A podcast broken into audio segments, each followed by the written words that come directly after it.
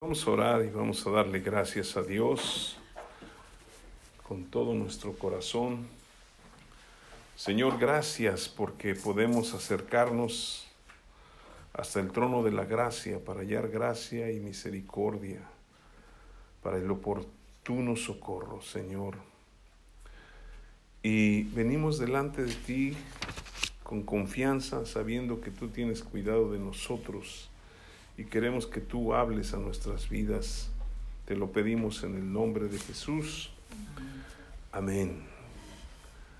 Pues nosotros en estas fechas, que es el fin de año, normalmente pues hacemos reflexiones, ¿no? Las personas reflexionan acerca del año que está terminando, acerca del año que va a comenzar, ¿no?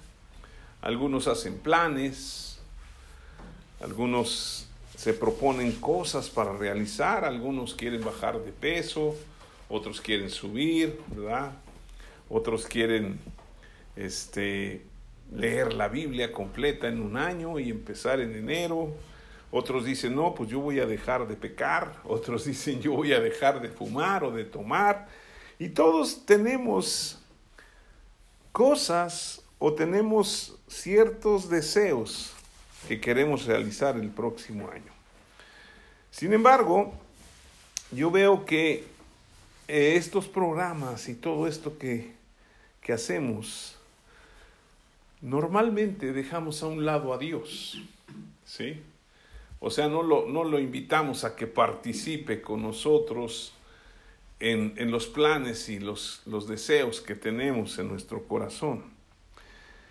Y desgraciadamente estas fechas de, de, la Navidad, del Año Nuevo, todo mundo quiere y celebra con gusto estas fiestas, porque pues ahora se ha perdido ya mucho la cuestión de estar en familia, de estar contentos, de, de, de buscar estar en un lugar.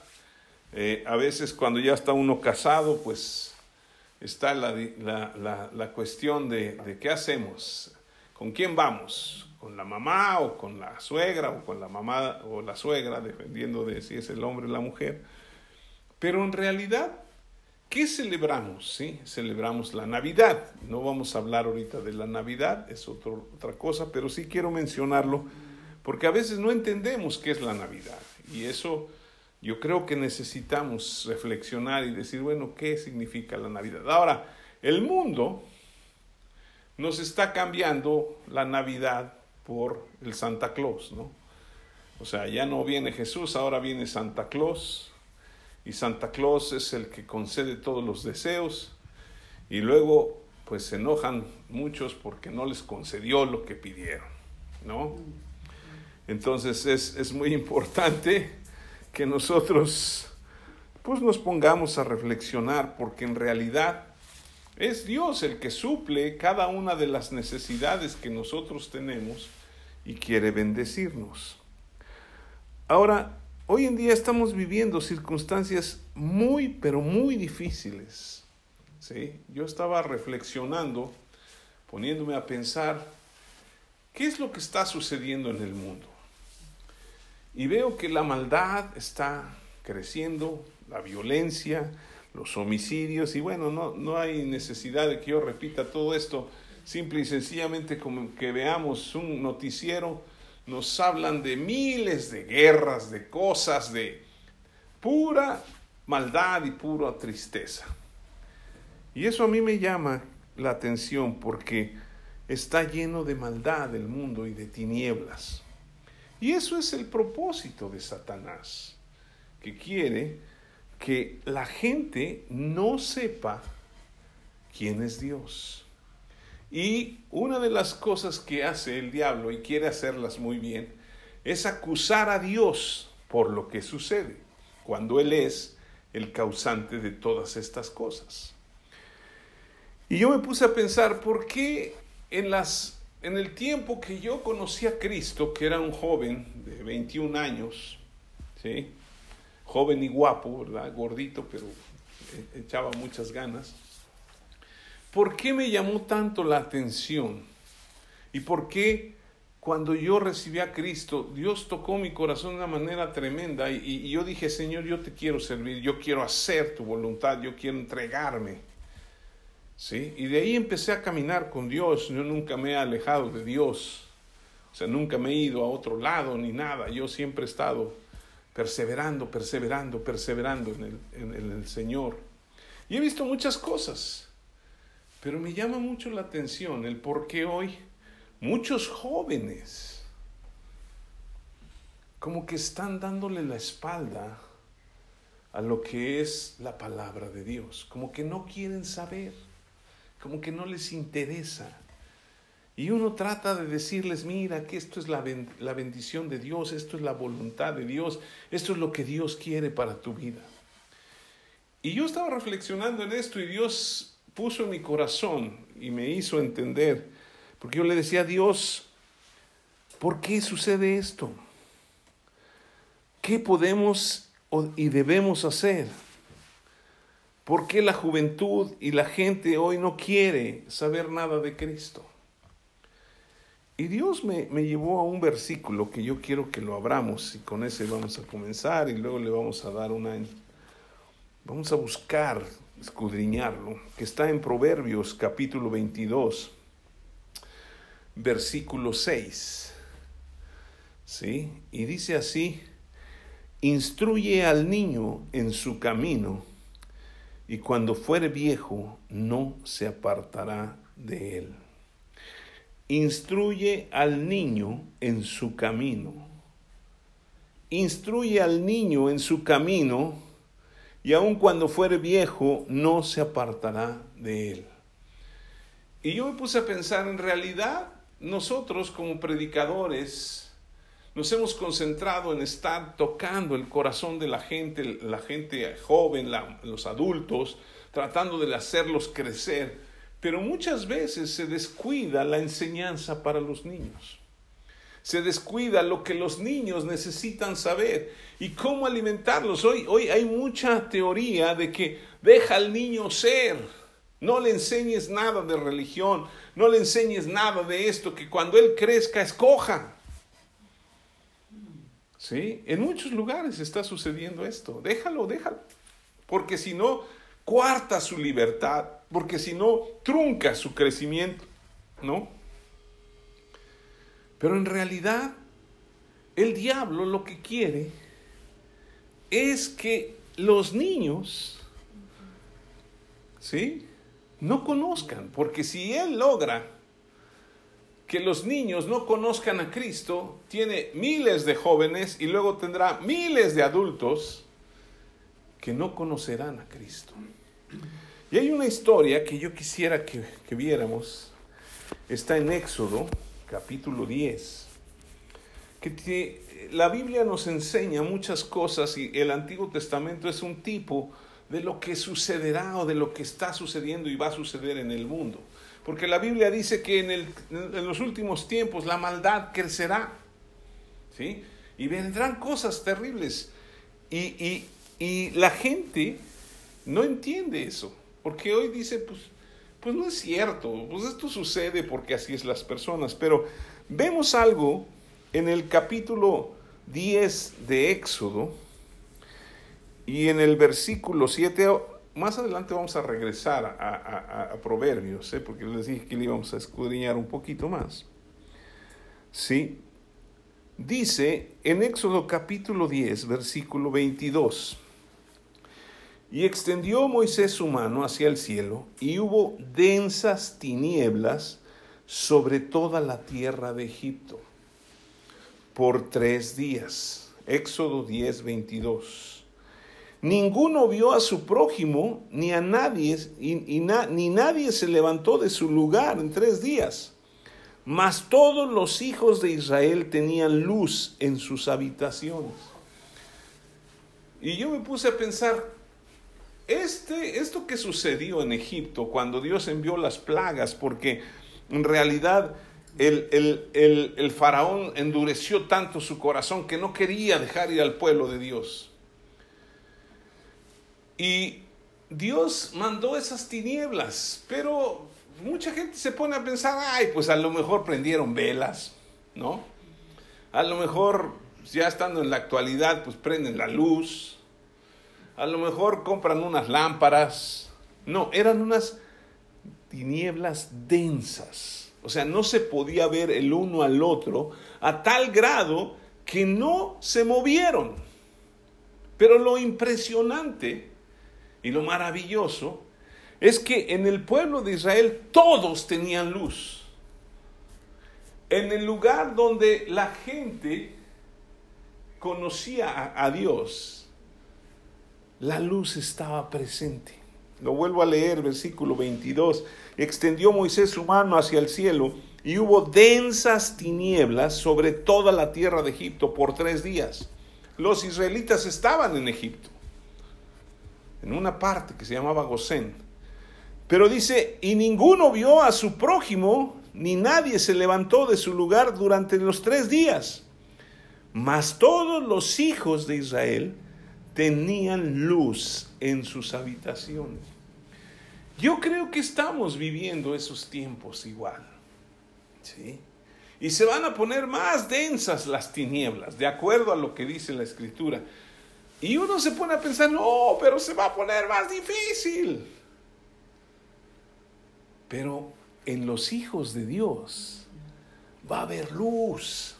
Y hay luz. Y necesitamos vivir en esa luz. Porque ellos sí pudieron hacer sus actividades. Porque ellos sí pudieron en un momento dado alabar y adorar a Dios aunque el mundo estaba en tinieblas. Y aunque el mundo esté en densas tinieblas, nosotros necesitamos alabar y exaltar a Dios. Y llevar la luz a donde esas tinieblas están para que salgan las personas de esas tinieblas. ¿Sí?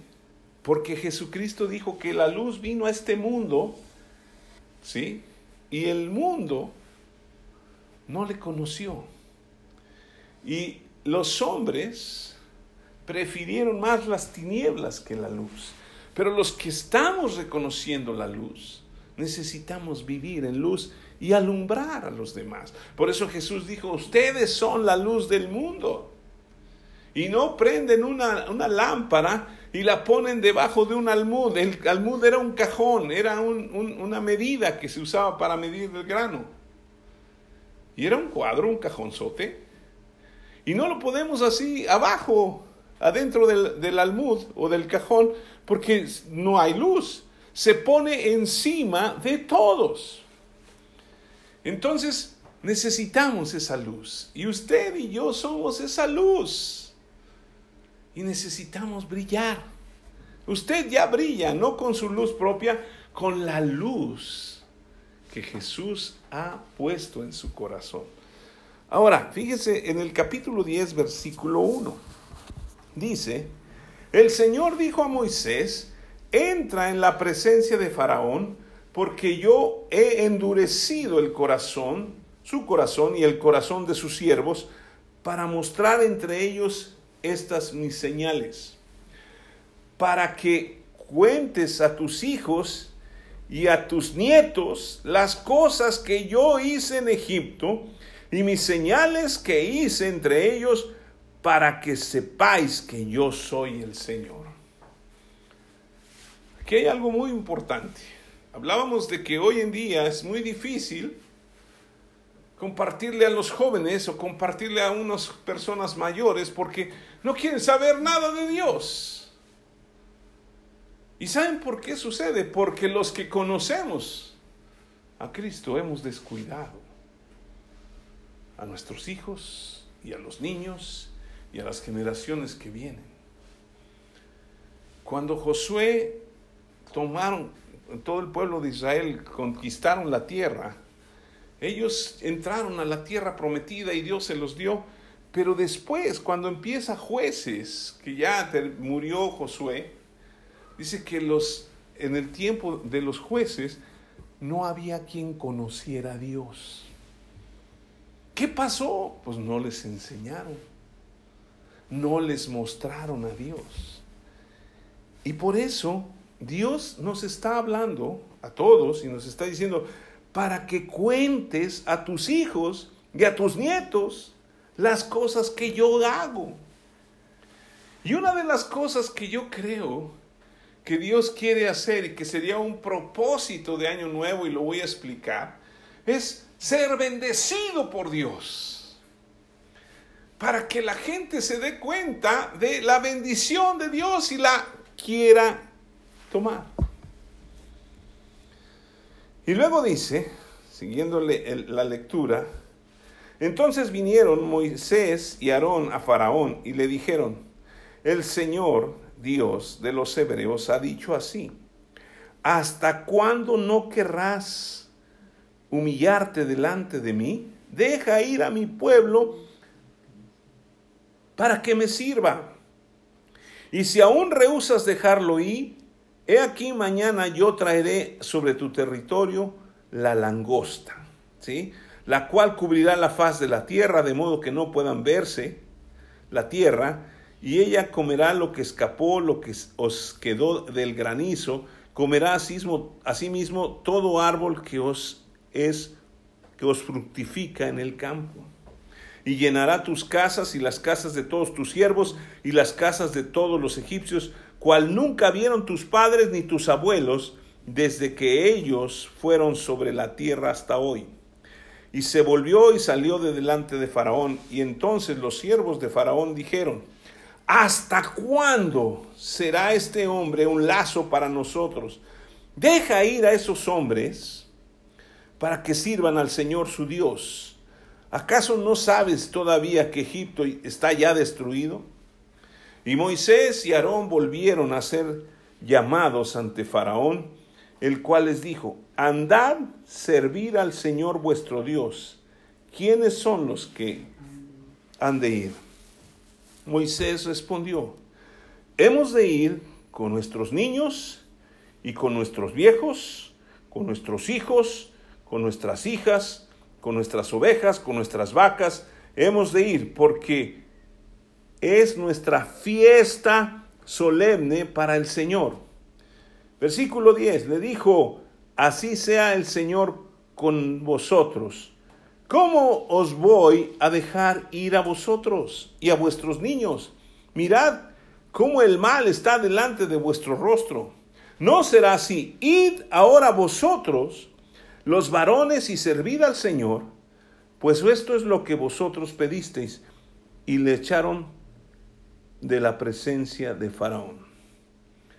Fíjense aquí algo que está muy en, que nos va a enseñar algo tremendo. Cuando las tinieblas, ya hablábamos ahorita, estaba la otra, la otra, este, la de las langostas, pero después vino la de las tinieblas. Cuando las tinieblas están sobre la faz de la tierra, el diablo, que Faraón es un tipo del diablo, siempre quiere atacar a los niños. Váyanse ustedes, los hombres, pero dejen a las mujeres, dejen a los niños. ¿Sí? Y eso es lo que el mundo quiere. Vayan a hacer fiesta ustedes, los adultos. Váyanse a la fiesta, váyanse a alabar a Dios, váyanse a celebrar a Cristo, vayan corriendo, hagan lo que ustedes quieran. Pero déjenme a sus niños. Y eso es lo que el mundo está tratando de hacer.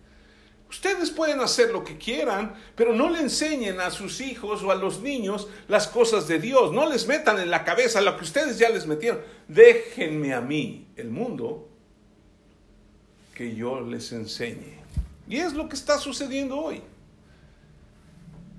La gente está metida en el Internet, dejando que a sus hijos les enseñen cosas que yo ni sabía a los 13, 14 años. Y no porque me espante, sino porque todavía no están en esa área. Todavía no pueden participar o no deben participar de eso. Pero es tremendo el mundo quiere comerse a nuestros niños. Vayan ustedes, sí. ¿Quieren celebrar a Cristo? Vayan, alábenle, hagan fiesta. Pero los niños me los dejan a mí. Las nuevas generaciones déjenmelas a mí. Yo las voy a enseñar. Y de ahí nace, yo creo que nació en el infierno, eso de no le enseñes a los niños las cosas de Dios. ¿Por qué? Porque si les enseñas, los vas a atrofiar. Déjalos que cuando crezcan, escojan. ¿Qué dice Deuteronomio capítulo 6? Ahí adelante, cuando Dios da los mandamientos, unos mandamientos, el mandamiento más tremendo e importante, Deuteronomio capítulo 6, y en el versículo, vamos a leer, permítame, versículo 1, dice, estos pues son los mandamientos, estatutos y decretos que el Señor vuestro Dios mandó que os enseñase para que los pongáis por obra en la tierra, la cual pasáis vosotros para tomarla, para que temas al Señor tu Dios, guardando todos sus estatutos y sus mandamientos que yo te mando. Tú, ¿qué más? Tu hijo y el hijo de tu hijo, todos los días de tu vida, para que tus días sean prolongados. Oye pues, oh Israel, de y cuida de ponerlos por obra para que te vaya bien en la tierra que luche, que, que produce leche y miel, y os multipliquéis cuando, como te ha dicho el Señor tu Dios, el Dios de tus padres. Y luego viene el versículo que dice, oye Israel, el Señor nuestro Dios, el Señor uno es. Y amarás al Señor tu Dios con todo tu corazón y de toda tu alma y con todas tus fuerzas. Y estas palabras que yo os mando hoy estarán sobre tu corazón. Versículo 7 que dice, y las repetirás a tus hijos y hablarás de ellas estando en tu casa y andando por el camino y al acostarte y cuando te levantes y las atarás como una señal en tu mano y estarán como frontales entre tus ojos y las escribirás en los postes de tu casa y en tus puertas. ¡Pum! ¡Qué grueso! ¡Qué grueso está eso, ¿no? ¿Por qué? Porque hoy en día los niños no conocen a Cristo. Los padres no les están enseñando, no les están diciendo. ¿Sí? Ahora, es curioso, pero el diablo se se concentra en dos, dos personas fundamentalmente de la familia. Uno es el hombre y el otro son los hijos. Porque a veces se dice, no, es que la mujer, este, pues como es muy este, sentimental y tiene muchos sentimientos, el diablo la engaña.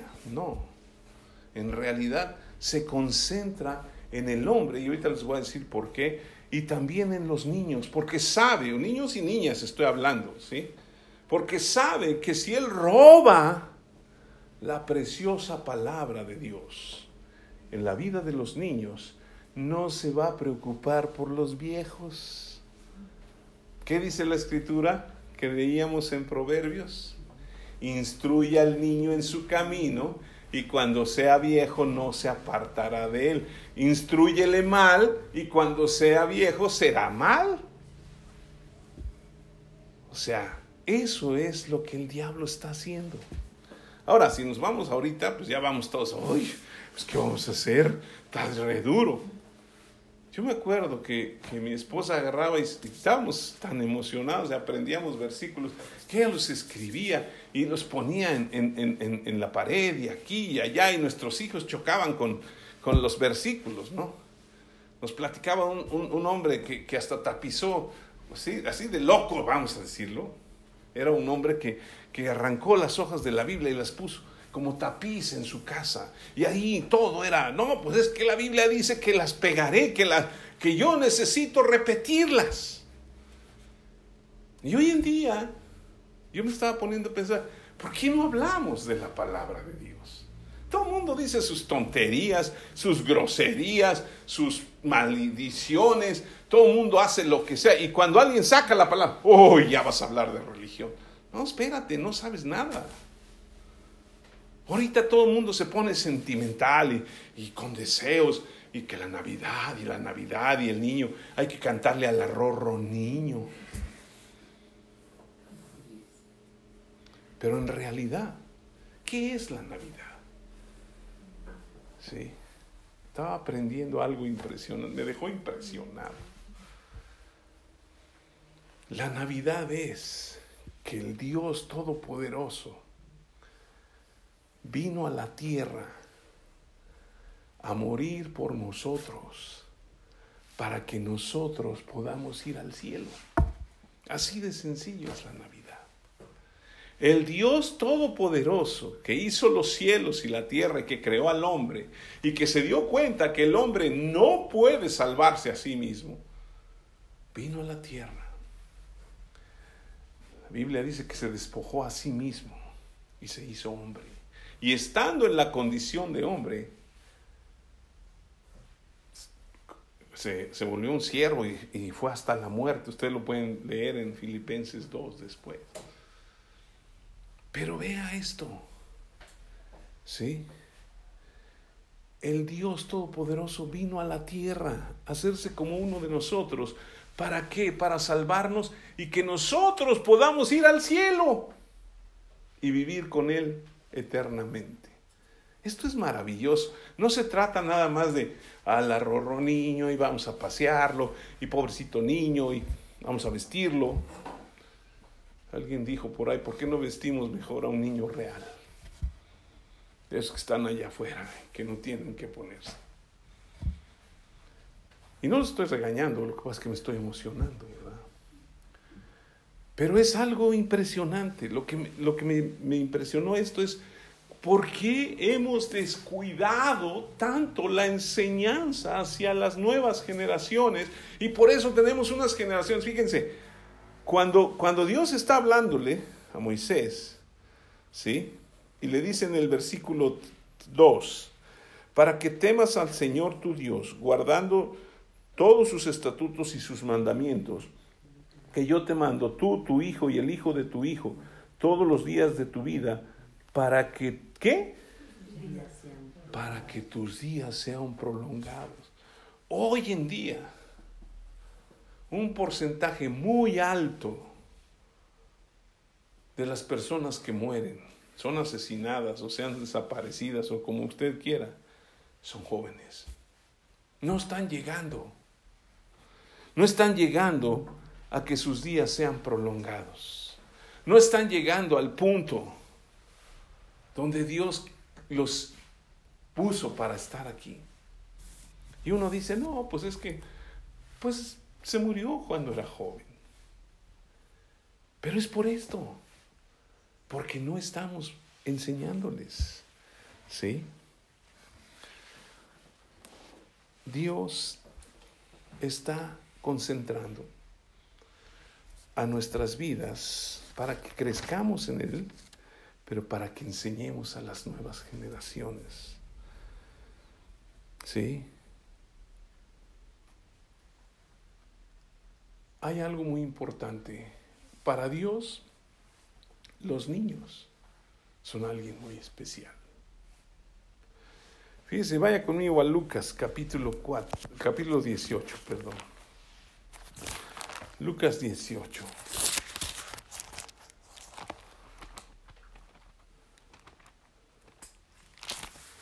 Lucas 18 y en el versículo 15 dice, Traían a él los niños para que los tocase, lo cual viendo los discípulos le reprendieron.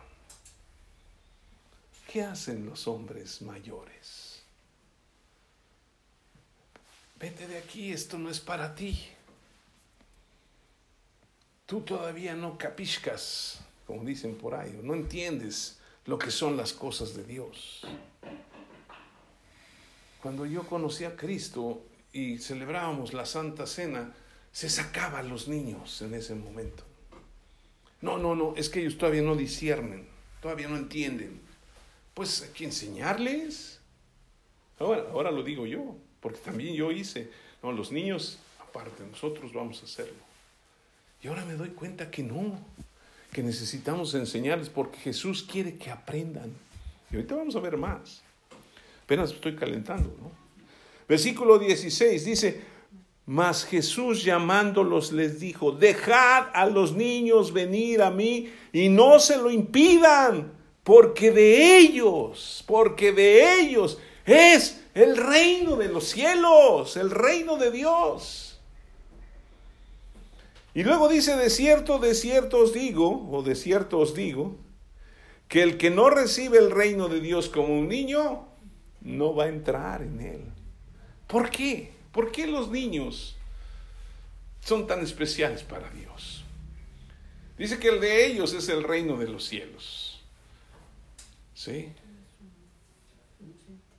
Son inocentes. No es que tienen el pecado original. ¿Cuál es el pecado original? ¿Cuándo han pecado? Si son unos bebés. Es que si se muere un bebé, ¿a dónde se va? Se va al cielo, directo. No hay escalas, no tiene pecado. Es un bebé. No ha hecho nada malo. ¿Sí?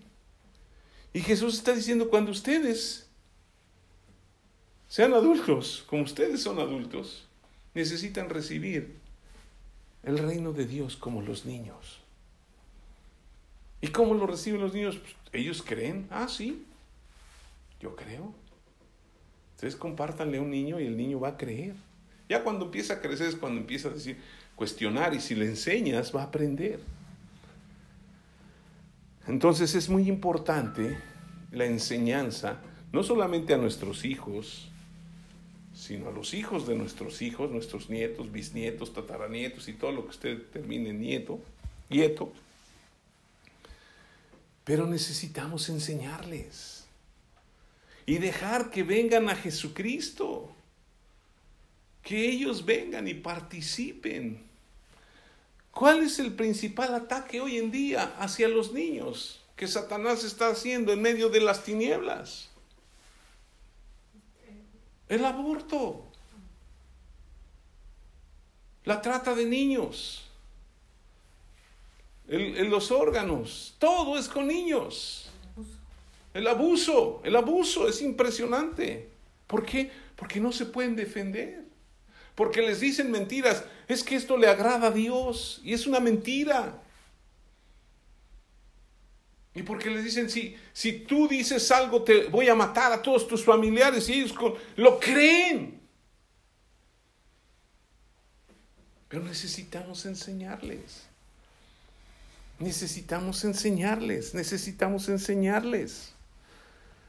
Y retomando Proverbios 22, que empezamos ahí. Versículo 6 dice, instruye al niño en su camino y cuando fuere viejo no se apartará de él. Y estaba pues, escudriñando y tratando de entender, he aprendido mucho de, de hombres de Dios que que les encanta echarse un clavado en la palabra de Dios y a ver qué, qué realmente dice. Y literalmente en el hebreo dice, instruye al niño en su camino a la boca. O sea, quitaron esa palabra a la boca. ¿Sí? ¿Por qué? Bueno, no sé, dijeron, a lo mejor no, no es tan importante, no, es, no estoy acusando a los que la quitaron, pero en el hebreo sí está la palabra boca. ¿Y por qué? ¿De dónde nosotros tomamos gusto por las cosas o por la comida? Usted le da a un niño un dulce y el niño le gusta el dulce. Y toda la vida le va a gustar el dulce. Yo no sé cuándo me dieron chocolate, pero a mí me fascina el chocolate. ¿Sí? Pero si yo cuando nací no sabía distinguir entre el chocolate o el dulce o lo salado o lo que no tenía nada.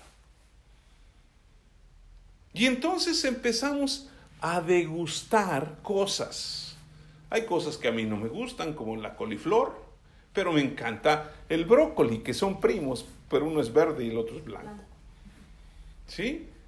Y hay cosas que no me gustan, como la cebolla, aunque si bien picadita y sazonada me la como, pero no me gusta morderla. Y mi papá le hacía... ¿Pero por qué? Porque desde chiquito mi mamá picaba muy, muy, muy, muy bien la, la, cebolla. Porque a ella no le gustaba como a mí. Entonces yo aprendí de lo que ella me enseñó.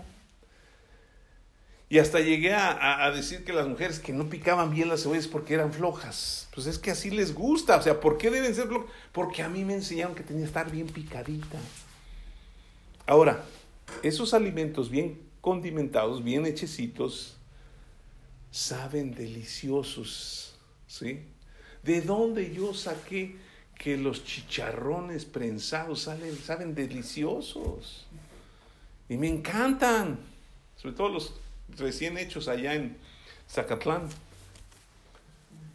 Pues porque entraron por mi boca, los degusté ¿Cómo es que un niño le encanta un chocolate? Y le dices, ¿quieres un chocolate? Sí. ¿Quieres una zanahoria? Pues no. ¿Qué prefieres? ¿Un chocolate o una zanahoria? Pero si nada más comiera zanahorias estaría feliz. Ah, pero cuando sale el chocolate y viene un chocolate, pues quiero uno. Bueno, nosotros necesitamos. ¿Qué dice la Biblia? Que la palabra de Dios es el alimento del espíritu. ¿Sí? Entonces, si queremos que los niños, su espíritu crezca, necesitamos alimentarlos desde chiquitos. ¿Para qué? Para que cuando ellos degusten y coman la palabra, estén fascinados. Ah, sí. Oye, vamos a leer. Sí, sí, sí. Claro que si agarras a un adolescente que nunca le has enseñado, ¿qué, te pasa? ¿Cómo quieres enseñar esas cosas? No, no, no me gustan. Y si agarras un viejo, refunfuñante de esos enojones, es que la palabra, no, no, no me vengas con eso. La vida es esto. ¿No? Porque nunca degustaron, porque nunca probaron. ¿Y quién tuvo la culpa de que no probaran? Sus padres, porque no repitieron las cosas que Dios hizo.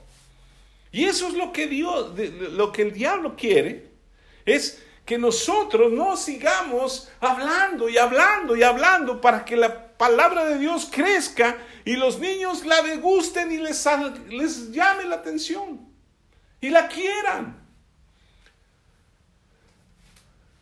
En cambio, el diablo le ha dicho, no, no, no, ¿para qué lees la Biblia? Se contradice entre ella. Esas son palabras diabólicas cuando ni siquiera la han leído. Es que yo no estoy de acuerdo con la. Ay, sí, tú la hiciste, ¿o qué? Dirá el barro a su hacedor, ¿por qué me has hecho así? Dice la... O sea, cuando han visto un jarro enojado porque le pusieron chueca la oreja, reclamando, nunca, ni lo vamos a ver. Pero es muy importante enseñar. Yo sé que usted ya a lo mejor es adulto, ya enseñó a sus hijos, y a veces los hijos jóvenes son rejegos y no quieren entrarle. No, pues es que, ¿por qué voy a ir? porque no, necesitamos irlos alimentando y orar por ellos. No quiere decir que no se pueda, sí se puede, pero pues, mire, si ganamos un niño para Cristo, nos vamos a despreocupar de un adolescente y de un adulto, ellos van a crecer. Pero si no ganamos un niño para Cristo, Vamos a tener adolescentes tremendos, jóvenes que quizá ni lleguen a su tiempo de vida completo, y adultos cascarrabiosos, todo el tiempo, quejándose de todo. Y necesitan a Cristo. Por eso necesitamos poner énfasis. Y yo, yo estaba orando y decía, Señor, ¿qué es el propósito del próximo año? ¿Cuál es? Y Dios habló a mi corazón y me dijo, yo quiero que conozcan mi palabra, Digo, pues ese es el propósito siempre. Sí, pero enfócate en darle prioridad a los niños, enséñale a la gente adulta que sus hijos son valiosos, que sus hijos son la esperanza de esta tierra, conociéndome a mí.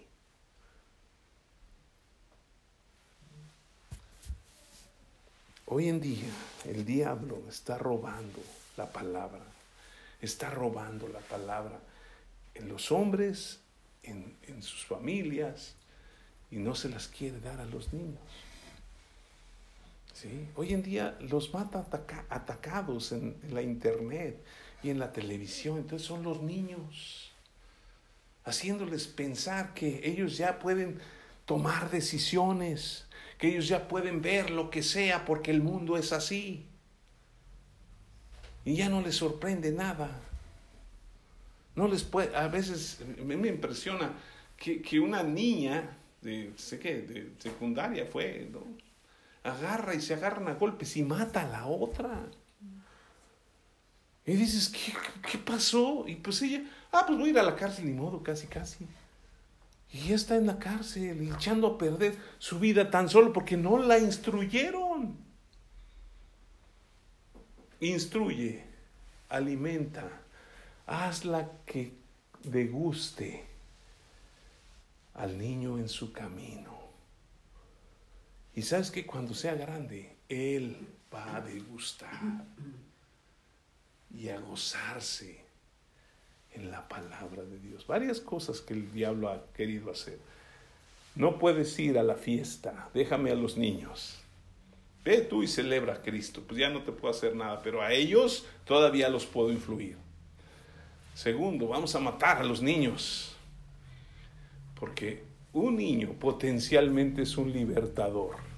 ¿Por qué Satanás atacó a los niños cuando nació Moisés? Y por eso le pusimos a las canastas Moisés, ¿no? ¿Por qué? Porque lo vieron guapo, pero no era por eso, ni que estaba bonito. Porque Dios tenía un propósito. Y sus papás lo cuidaron. Le echaron al río y la, la, hija del faraón lo tomó. Y de ahí, pues las canastas se llaman Moisés. Pero lo tomó y lo crió, conociendo toda la cultura de los egipcios. ¿Y qué, en qué se convirtió después Moisés? En el libertador del pueblo de Israel. Y eso mismo pasó cuando nació Jesús. ¿Qué hizo el diablo?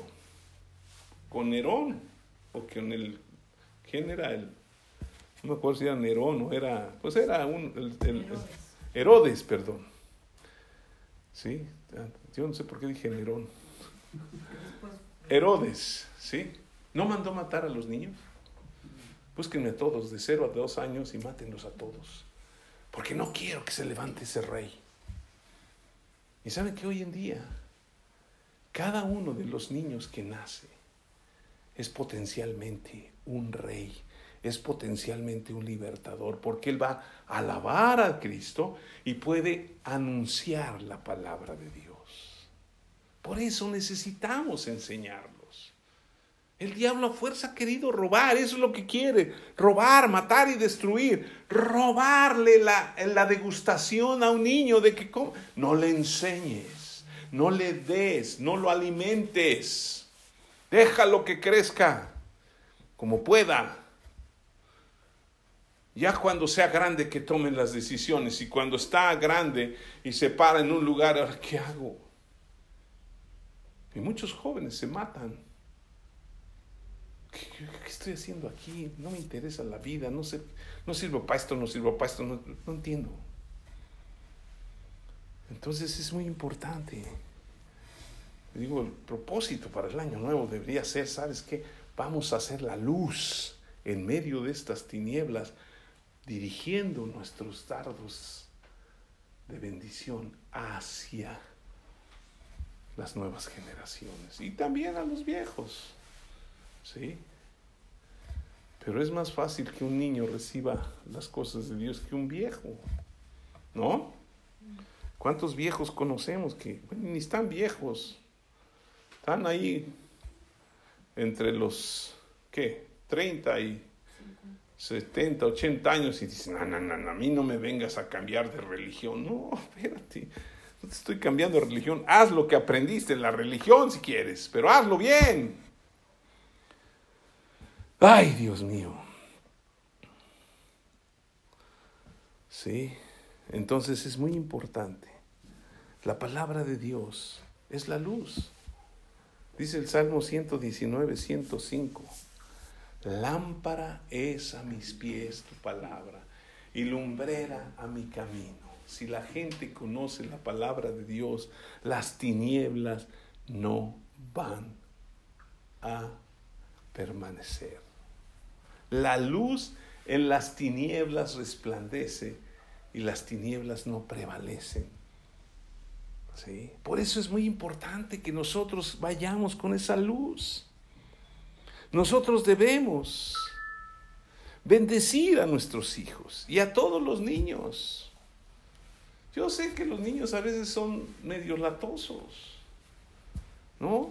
Y dicen, no, híjole, mano, déjamelo aquí, yo te lo arreglo 10 minutos y mira, te lo pongo lisito. Pero ¿por qué es un niño así? Pues es inquieto porque necesita saber, necesita aprender, ¿o no? Ah, pero no le queremos enseñar. No, no, no, no. Mira, a ver, ten esta, esta cosa que, que ya es muy moderna y los niños ya la mueven como todo lo que sea. ¿No? Y empiezan a hacer así y al rato ya tienen el dedo, pero ya no, no saben escribir, pero cómo mueven el dedo. Pero es impresionante. Estamos dejando que el, el mundo los enseñe. Vayan ustedes a alabar a Dios, vayan ustedes a la presencia de Dios, vayan ustedes a hacer su fiesta para Dios. Pero déjame a tus niños. Y aquí yo los voy a preparar. Sí, necesitamos hacerlo. Ahora, les dije que hay dos ataques fundamentalmente, que ya se fue el tiempo tan rápido.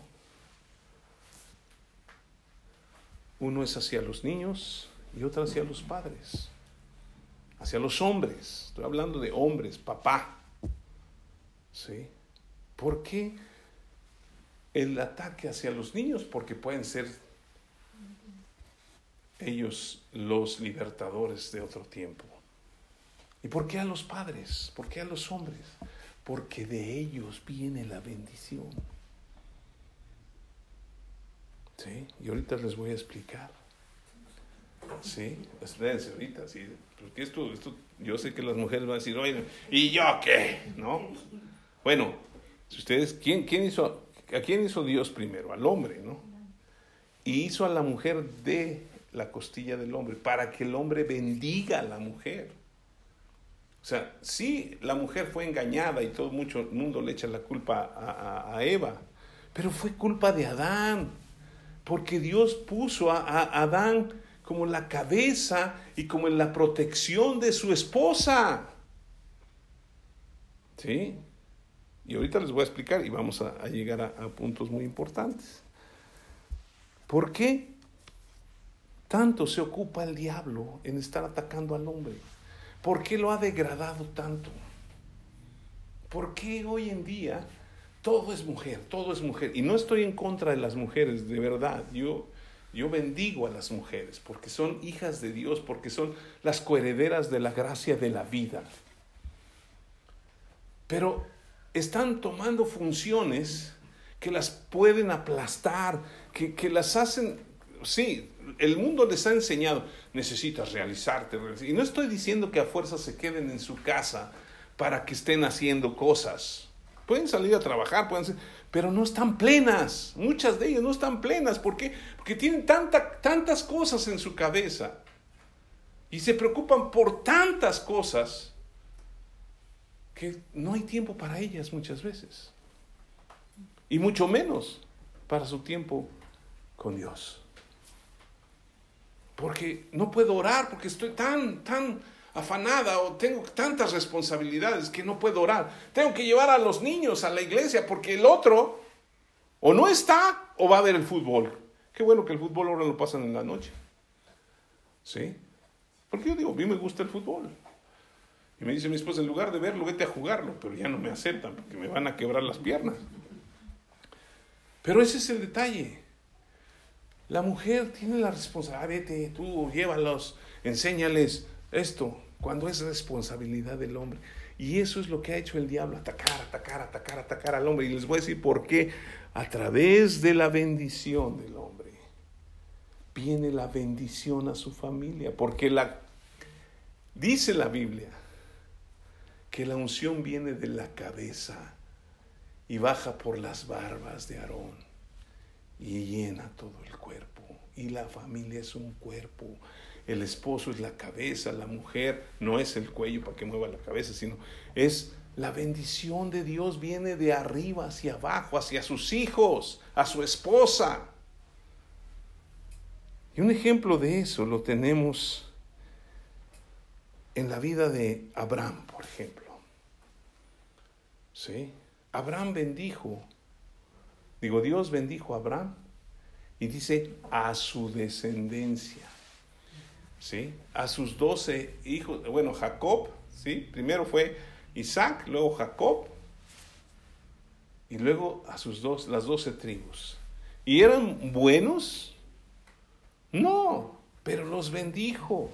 ¿Por qué? Porque la bendición viene de, la cabeza, del padre hacia los hijos. Por eso el diablo está desbaratando las familias. ¿Por qué? Porque los hombres no están siendo instruidos desde niños. Porque yo tengo en mi corazón y en, en mi mente que yo no puedo andar con otras personas, no es nada más porque sea cristiano, con otra mujer. Porque yo no lo vi en mi padre. Yo aprendí de él. Y él vivió con mi mamá y hasta que se murió siguió viviendo con ella. Y nunca le faltó. Y él me enseñó esas cosas. Me enseñó cuando era un niño. Cuando era un adolescente. Me dijo, hijo, no vayas a lastimar a las mujeres por todas partes ni tampoco riegues tu sangre aquí y allá, dejando hijos por donde quiera. No lo hagas. Y mi papá no fue a la escuela. Y fue huérfano muy niño. De padre y de madre. Pero tenía una convicción. Y eso es lo que hay que sembrar en el corazón de nuestros hijos. Hoy, ¿cuántos se divorcian? Se divorcian aquí, se divorcian allá, se divorcian. Y hay gente que lleva como cinco divorcios. ¿Y todo por qué? Ah, pues cuando el hijo crece, pues se le hace muy fácil. Ah, pues no eres tú, pues voy con otra. Y no es tú, voy con otra. Por lo que aprendieron. Miren, y ahorita me van a decir por qué. Las mujeres van a entenderlo. ¿Por qué viene del hombre? Porque el hombre debe ser el ejemplo de su casa. Y yo soy hombre y me estoy poniendo, híjole, una carga supuestamente, pero Dios la, lleva, me la ha puesto por eso. ¿Sí? El hombre, los hijos, tanto las hijas como los hijos, aprenden de su papá. Si no está, ¿de quién van a aprender? Pues obviamente la mujer ha tomado el papel de la bendición, porque Dios la va a bendecir, pero, pero es una carga muy, muy pesada. Y también la va a poner como ejemplo. Pero díganme si un día la mamá le va a poder decir a su hijo, es que tú tienes que ser un hombre como yo. Jamás. Eso le toca al hombre. Tú vas a ser responsable, tú tienes que cuidar a tu esposa, tú tienes que cuidar a sus hijos. Hoy en día, ¿por qué los muchachos no se quieren casar? Y si se casan, ¿por qué no quieren tener hijos? Hay muchos jóvenes que hoy están haciéndose la vasectomía. Yo, yo quería hacerme la vasectomía, pero después de tres hijos. ¿Sí? Ya había tenido mis hijos y bueno, ya no quiero tener más. Porque pues yo sé que va a ser difícil. Pero hoy ni siquiera están casados y ya se están metiendo ahí a que los les hagan su, su vasectomía. ¿Para qué? Para que anden acá, acá, acá y no tengan problemas.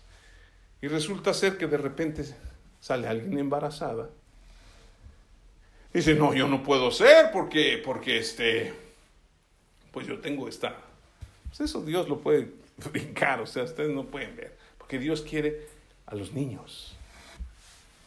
Pero el hombre se ha quitado esas responsabilidades. No quiere tener hijos, pero no, es que salen muy caros, es que es bien difícil, es que, es que, pues es que tú tienes que ser el ejemplo como hombre. No nada más tienes que aventar hijos como sea al mundo y a ver, a ver qué pasa. Fíjense, la bendición vino de Abraham a su descendencia. Ahora, para que lo vean mejor, vamos a Génesis capítulo 7. Génesis capítulo 7 y me voy a referir a Noé. ¿Sí? Noé antes del diluvio. ¿Qué dice en el versículo 1? Dijo luego el Señor a Noé, entra, en, entra tú y toda tu casa en el arca, porque ¿qué? A ti he visto justo delante de mí en esta generación. ¿A quién? A Noé. No dijo a tu esposa, no dijo a tus hijas, no dijo a tus hijos, no dijo a tus nueras. Dijo, te he visto a ti justo. Pero metió a los siete. Sí. ¿Eran siete o seis? Pues hijos, nueras y su esposa. Siete, siete y él. ¿Por qué? Porque la bendición de, la, de, de él cae sobre su familia. ¿Sí?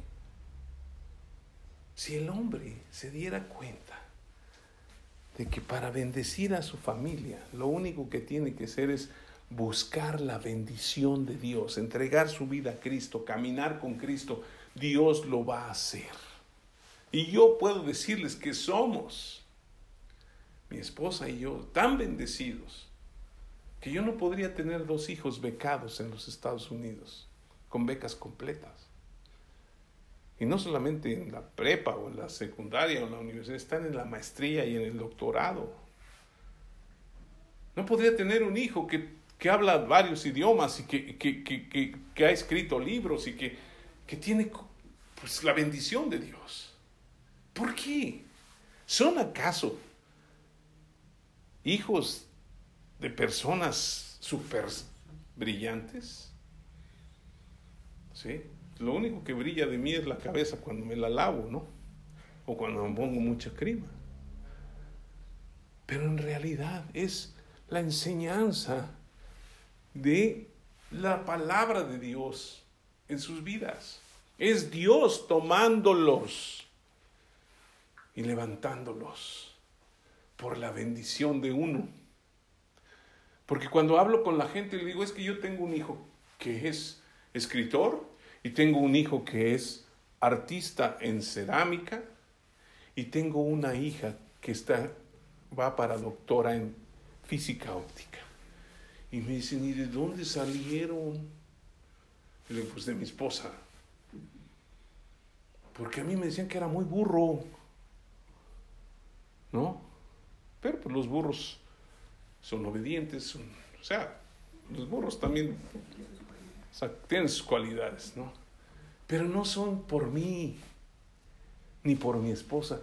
Es la gracia de Dios, la bendición que vino así.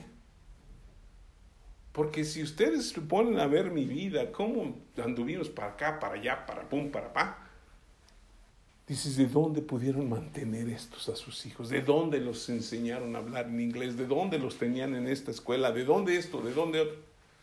Es Dios por la bendición. Por la bendición.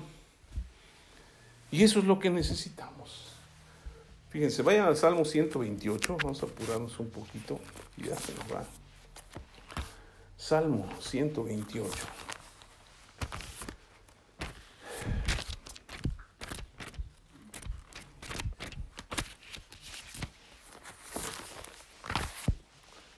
Salmo 128. Y vamos a leer del 1 al 4 y con esto vamos a terminar. Permítanme ustedes como llegan con su teléfono es muy rápido, pero... Salmo 128 dice, Bienaventurado todo aquel que teme al Señor, que anda en sus caminos. Cuando comieres el trabajo de tus manos, bienaventurado serás y te irá bien. Fíjense, es, está hablando al hombre. ¿eh? Tu mujer será como vid que lleva fruto en los lados de su casa. Tus hijos como plantas de olivo alrededor de tu mesa. He aquí, así será bendecido el hombre que teme al Señor. ¿A qué se refiere? El hombre que camina y que teme a Dios, su mujer va a ser como dice la vid. ¿De, dónde se saca el vino? De la vid, ¿no? Entonces va a ser que te embriagues de amor,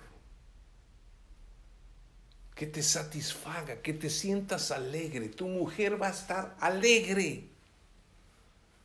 porque va a ser como una vid, produciendo bendición. Pero el hombre tiene que ser el bendecido primero para que salga de ahí.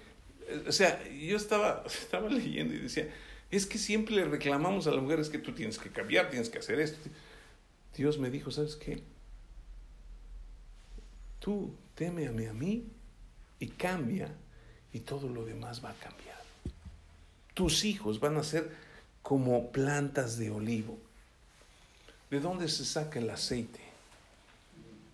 El aceite de la unción se saca del olivo. Entonces, si yo soy un hombre que temo al Señor, que camino con Dios, que ando en sus mandamientos, que nada más son dos, amar a Dios por sobre todas las cosas y al prójimo como así, y, y veo y busco su palabra, y soy bendecido, la bendición va a llegar a mi esposa, que va a ser como una vid fructífera, que todo me va a satisfacer de ella. No tengo que andar buscando otros lugares. Y mis hijos serán ungidos por Dios y van a ser bendecidos también. ¿Conviene? Bueno, hasta por conveniencia. Sí. Cuando el hombre es bendecido, afecta a toda su familia. Necesitamos ser ejemplo para nuestra familia y decirles cuando somos bendecidos.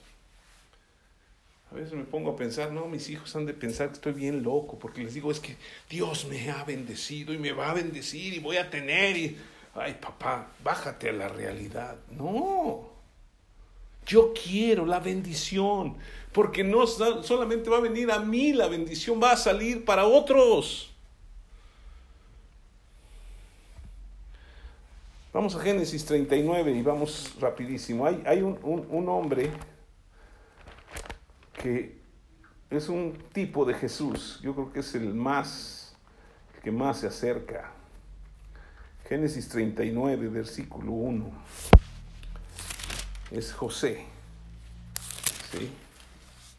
Dice, llevado pues José a Egipto, Potifar, oficial del faraón, capitán de la guardia, varón egipcio, lo compró de los ismaelitas que lo habían llevado allá. Mas el Señor estaba con José y fue varón que próspero y estaba en la casa de su amo el egipcio y vio su amo que el Señor estaba con él y todo lo que él hacía, el Señor lo hacía prosperar en su mano. Así halló Josué gracia, José, perdón, gracia en sus ojos y le servía, y él le hizo mayordomo de su casa y entregó a su, en su poder todo lo que tenía. Aconteció que desde cuando le dio el encargo de su casa y todo lo que tenía, Dios bendijo la casa del egipcio a causa de José.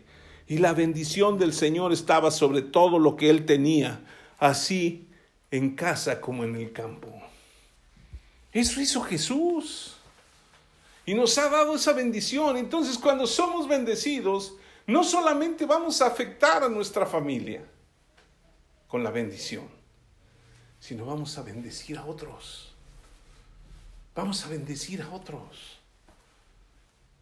Yo quiero ser bendición para muchos porque soy bendecido y quiero crecer en la bendición. Y me vino una pregunta que yo creo que ustedes se la pueden hacer y si no se la hacen, se la voy a hacer. ¿Qué es ser bendecido? Porque decimos, pues, es que bendecido, bendecido es ser bienaventurado. ¿Y qué es ser bienaventurado? Palabras muy sencillas. Tener el favor Tener el favor de Dios. ¿Y qué es el favor inmerecido? La gracia. Vivamos en la gracia.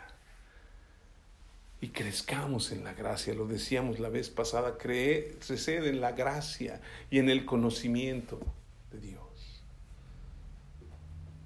Segunda de Pedro 3:18.